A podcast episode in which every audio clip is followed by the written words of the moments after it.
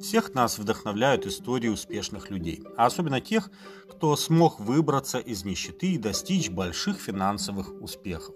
Пример этих людей служит доказательством того, что если это получилось у них, то может получиться и у других.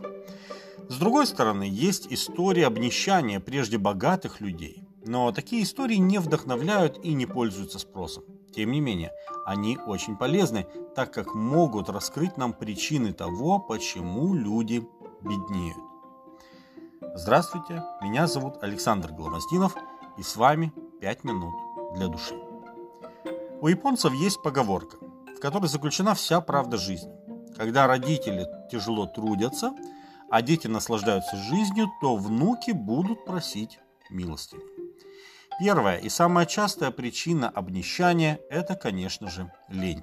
Соломон говорит, ленивая рука делает бедным, а рука прилежных обогащает.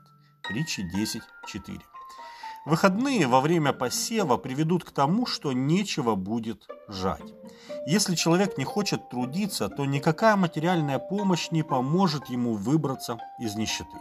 Кстати, у Господа для Божьего народа был предусмотрен довольно эффективный план борьбы с бедностью. Но этот план работал только тогда, когда бедняк не был ленив.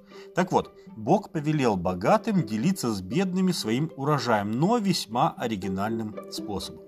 Господь повелел, когда будешь сжать поле, то не дожинай до края поля. Бедному и пришельцу оставь это. Левит 23 глава, 22 текст. То есть бедный должен был взять серп, пойти на пожатое поле и самостоятельно собрать то, что ему оставили. Таким образом, он мог не только поправить свое положение, но также собрать семена на следующий год. И в следующем году он пожинал бы уже свой собственный урожай. Вторая причина обнищания – это недостаток здравого смысла в ведении дел – Сколько людей обанкротились только потому, что неправильно распорядились своими ресурсами. О них нельзя сказать, что они были ленивы, но тем не менее они потеряли свои средства. По разным причинам.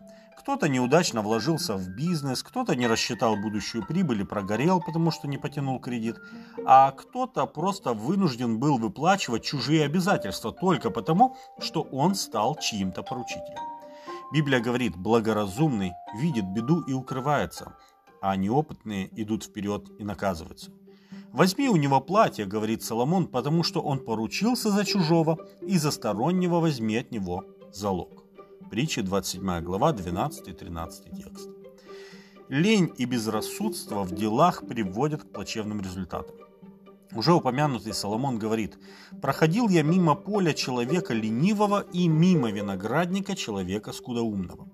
И вот все это заросло терном, поверхность его покрылась крапивой, и каменная ограда его обрушилась. Посмотрел я и обратил сердце мое, и посмотрел, и получил урок. Немного поспишь, немного подремлешь, немного сложа руки полежишь, и придет, как прохожий, бедность твоя, и нужда твоя, как человек вооруженный. Притча 24 с 30 по 34 текст. Дорогие друзья, в большей мере на нас самих лежит ответственность за то, как идут наши дела. Наше усердие и благоразумие – это те объективные факторы, которые помогут нам не терпеть нужду. Также особая ответственность лежит на родителях научить своих детей мудрости и трудолюбию чтобы когда они вступят в самостоятельную жизнь, они могли бы иметь успех в своих делах. Эти две так называемые земные причины обнищания. Но есть еще и духовные, о которых мы, если Бог позволит, поговорим завтра.